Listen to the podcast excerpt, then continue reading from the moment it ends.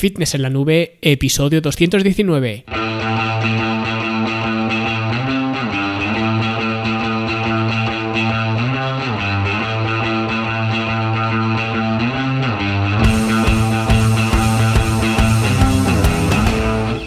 Bienvenidos a todos un viernes más aquí a vuestro podcast a Fitness en la Nube donde hablamos de fitness, de nutrición, de entrenamiento y donde cada viernes, cada semana os traigo las técnicas, consejos, estrategias, trucos y como lo queráis llamar para que construyáis un mejor físico y tengáis un estilo de vida más activo y más saludable. Hoy para ser Navidad y estar también a las puertas de un año nuevo, voy a hablar de un tema que yo recientemente me he estado planteando, ¿no? Que es cómo entrenar en tus 30.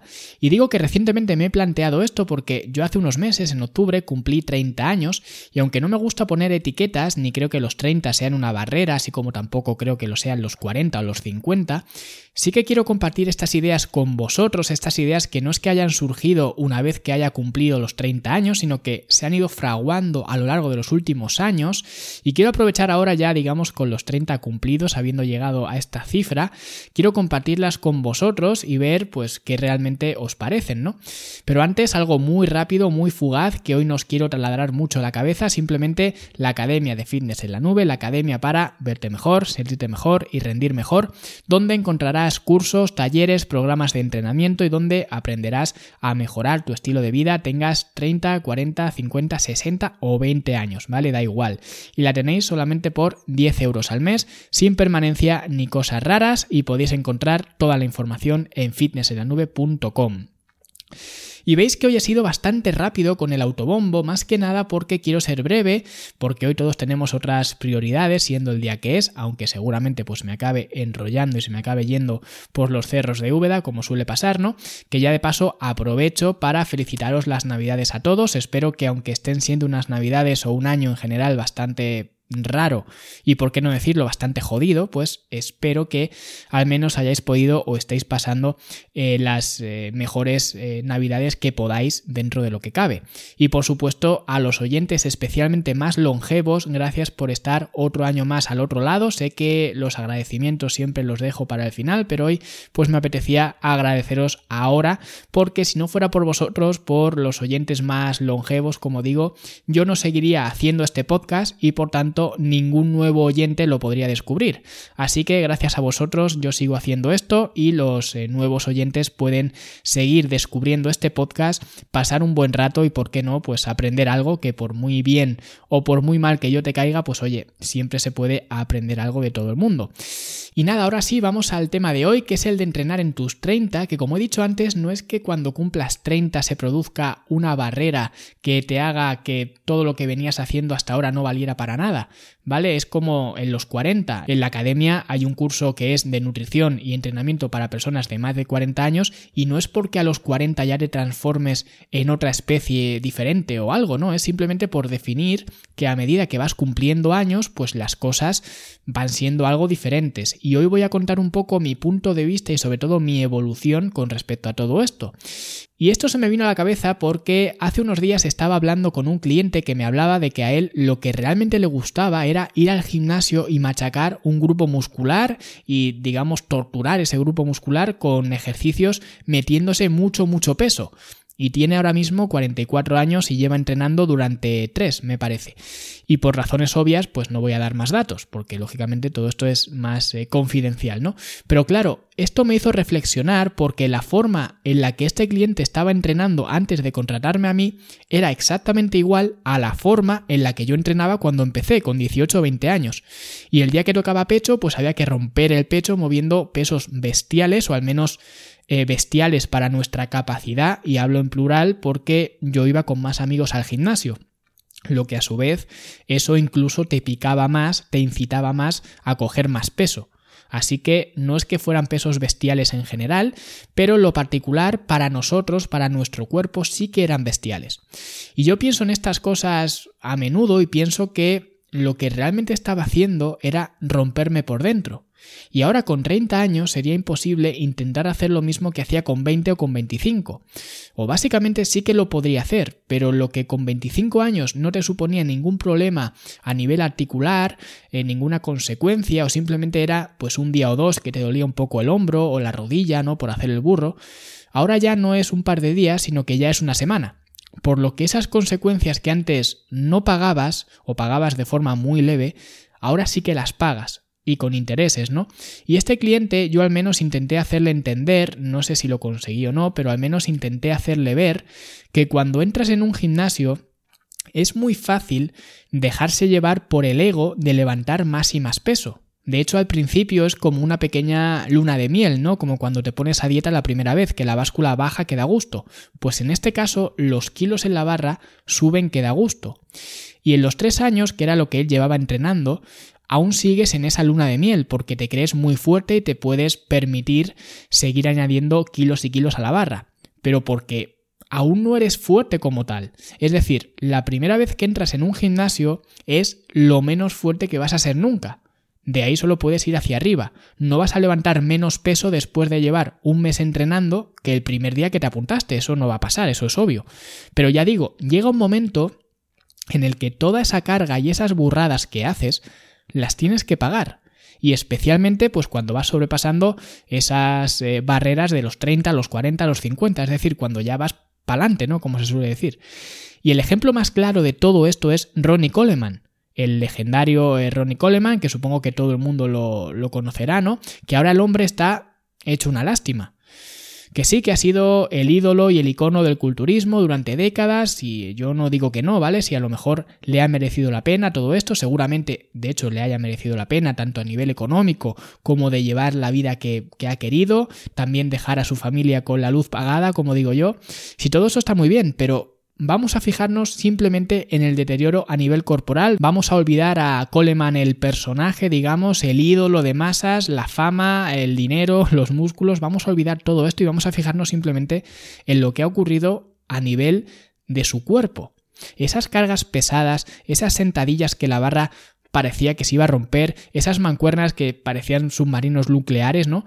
Eso pasa factura a medida que nos hacemos mayores. Entonces, cuanto antes entendamos esto, antes podremos empezar a entrenar de una forma más inteligente, porque la prueba también de todo esto, la otra cara de la moneda, es la diferencia que hay entre Ronnie Coleman y Jay Cutler, que sé que no es comparable porque Ronnie Coleman ganó creo que el doble de Mr. Olympias, me parece, pero eran como el Cristiano y el Messi de la época, el primero y el segundo. Y para ver tan poca diferencia entre ambos, ¿vale? Que eran los dos top mundiales, ahora Coleman está medio en una silla de ruedas y Cutler está hecho un chaval. De hecho, me parece que ha abierto hace poco eh, una cadena de gimnasios, su cadena eh, personal de gimnasios o algo así.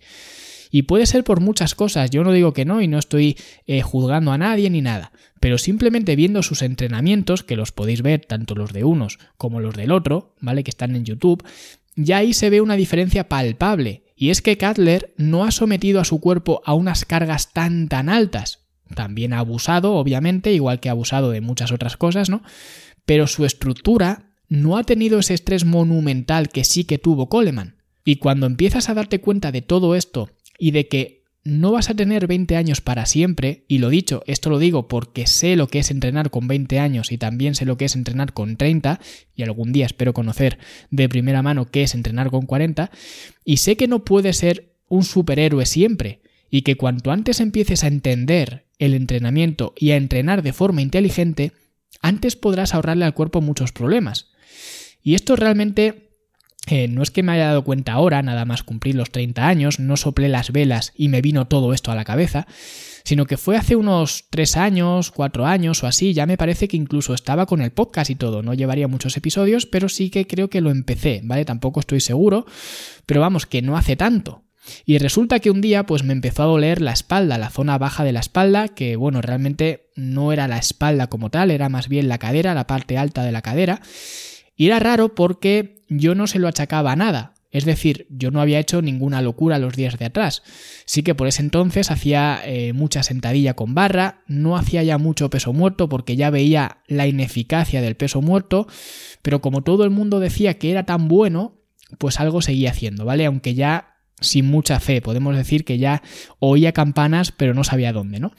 Y el caso es que mi madre me recomendó que fuera al médico porque si no era algo derivado del entrenamiento, si no era que me había hecho daño entrenando, que yo veía que no, porque realmente no, no encontraba un porqué, pues era posible que fuera un brote de espondilitis, que la espondilitis es una enfermedad que no tengo mucha idea de ella, la verdad, pero sé que mi padre la tiene, o la tuvo más bien, porque es una enfermedad que va por brotes, y mi padre yo nunca le he visto tener mm, un brote. Se ve que los problemas los tuvo más de, de joven, ¿no? Pero mi hermano sí que la tiene, y es una enfermedad, como digo, genética y de hecho hay un gen por ahí que es el que te miran cuando, cuando te haces las analíticas para saber si puedes ser propenso a tener esta enfermedad o no.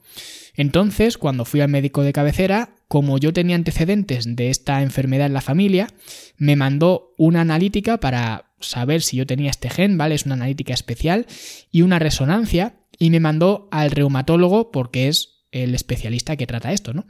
Pero claro, lo que suele pasar con la eh, seguridad social, ¿no? Que la cita para el especialista me la dieron para dentro de un mes o dentro de dos, no recuerdo, pero dentro de mucho tiempo. Total, que cuando fui allí ya no me dolía la espalda, ya se me había quitado el dolor solo. ¿Vale? No había hecho nada, pero simplemente pues se me había ido. Pero el reumatólogo me dijo que efectivamente en la analítica tenía el gen y que en la resonancia además se veía que las eh, vértebras, las de abajo, estaban un poco desgastadas, ¿no? Que lógicamente si yo me encontraba bien, eh, que no iba a mandarme ningún tratamiento ni nada, pero que sí que me quería tener controlado y como mi hermano sí que se estaba tratando y se está tratando de esto, pues me dijo que una vez al año fuera con mi hermano para ir revisando que todo fuera bien y, ya está, ¿no? Más para un control que, que, para otra cosa. Que por cierto, la recomendación que me dio la médico para evitar esto, o más no para evitar, sino para intentar paliar la espondilitis, para enfrentar la espondilitis, fue hacer pesas. Básicamente porque cuando me vio me dijo, eres deportista, ¿verdad? Porque obviamente yo ya llevaba años entrenando y eso es algo que, a ver, se podía saber, ¿no?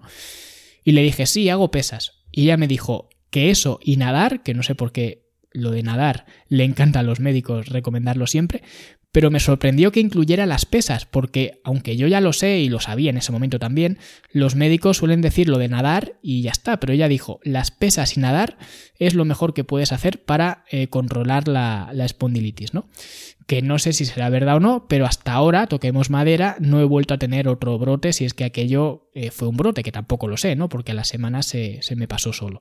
Pero el caso, que por eso es por lo que os estoy contando hoy esto, cuando me dijo lo de que tenía las vértebras ligeramente desgastadas, eso me hizo preguntarme que si estaban ligeramente desgastadas ahora con 25, 26 años que tendría, ¿cómo iban a estar cuando tuviera 40 o 50 o 60? Pero claro, por otro lado, la médico además me había dicho que lo que estaba haciendo, es decir, las pesas, era lo mejor que podía hacer. No es que me dijera que era bueno, sino que era lo mejor que podía hacer para controlar estos brotes. Y bueno, aunque no me lo hubiera dicho, yo iba a seguir haciendo, iba a seguir entrenando, porque es algo que me gusta. Pero eso además me hizo plantearme que si quería seguir entrenando, si quería seguir haciendo esto durante muchos años, tenía que cambiar muchas cosas. Y fue ahí cuando me entró la curiosidad de la biomecánica, de ver eh, realmente qué es lo que ocurría en determinados ejercicios, de por qué en unos ejercicios necesito usar tanto peso y en otros tan poco. Y ya, por ejemplo, fue cuando analicé en detalle el peso muerto, por ejemplo, y ya me di cuenta que era seguramente el ejercicio más ineficiente que estaba haciendo aunque como he dicho antes no lo hacía ya mucho, pero sí que lo seguía haciendo. Así que el primer paso que hice fue eliminar por completo el peso muerto y sustituirlo por peso muerto rumano, ¿vale? Desde entonces no he vuelto a hacer un peso muerto convencional nunca. Y luego empecé también a ser muy consciente de la compresión espinal para no agravar ese desgaste de las eh, vértebras y por ejemplo el siguiente ejercicio que empecé a limitar, no evitar, pero sí limitar, fue la sentadilla con barra. Por eso, además, el otro día leí una valoración de algún oyente en el, en el, podcast, en iTunes, y se ve que en algún episodio ya he comentado que yo no hacía sentadilla con barra. Y me preguntaba que por qué no la hacía. En esa valoración, pues ponía que, que por qué no hacía sentadilla con barra, ¿no? Bueno, pues esta es un poco la razón principal, ¿no? Para limitar la compresión espinal. De hecho, ya no volví a hacer más eh, sentadilla trasera con barra y la que seguí haciendo fue eh, de forma también más limitada, pero fue la sentadilla frontal, ¿vale? Porque aquí cambias la posición de la carga y además vas a involucrar menos a la cadera y por tanto también vas a necesitar mover menos peso. con lo que también es menos compresión espinal. Y esos fueron los primeros ajustes que hice, pero luego seguí investigando y estudiando y tenía mucha curiosidad porque en ejercicios como por ejemplo la sentadilla sí, que mucha gente ni la conocerá, pero es una sentadilla donde solamente implicas los cuádriceps, no la cadera, en una sentadilla sí necesitas muy muy poco peso, mientras que en una sentadilla normal necesitas una cantidad astronómica de peso. Y claro, eso me hacía preguntarme que si en un ejercicio estoy aislando los cuádriceps y solamente necesito X peso para hacerlos trabajar al máximo, cuando hago una sentadilla con barra, por ejemplo, con 50 veces más de peso, ¿dónde va toda esa carga? Porque a los cuádriceps no va. Si los cuádriceps ya con X peso no pueden más, es imposible que ellos solos puedan levantar 50X, ¿vale? 50 veces más. Y ahí fue cuando empecé a entender, y bueno, digo entender, pero en realidad es estudiar, ¿no? El tema de las palancas mecánicas, de la curva de resistencia de los músculos, de los ejercicios, ¿no? Y este tipo de cosas.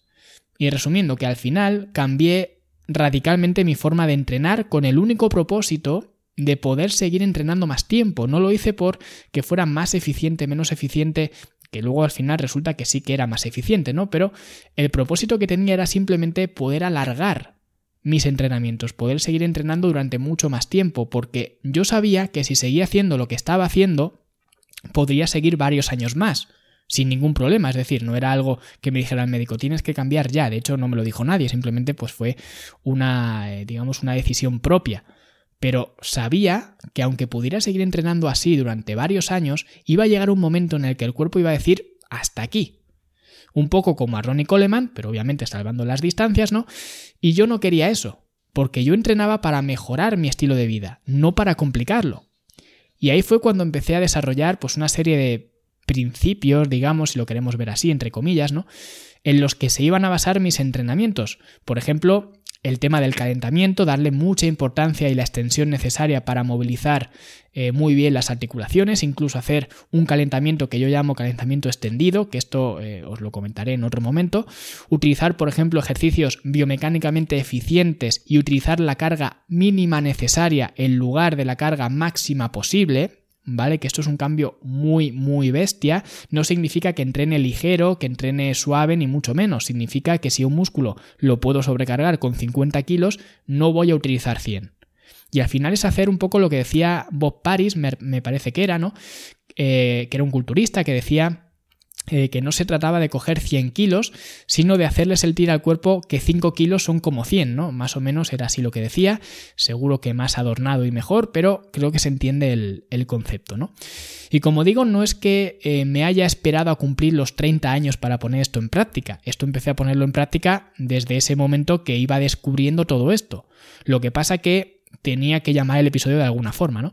Pero esto vale tanto para los que estamos en nuestros 30 como los que estéis en los 40, en los 50 o en adelante, ¿vale? O incluso un chavalín que empieza con 20 años.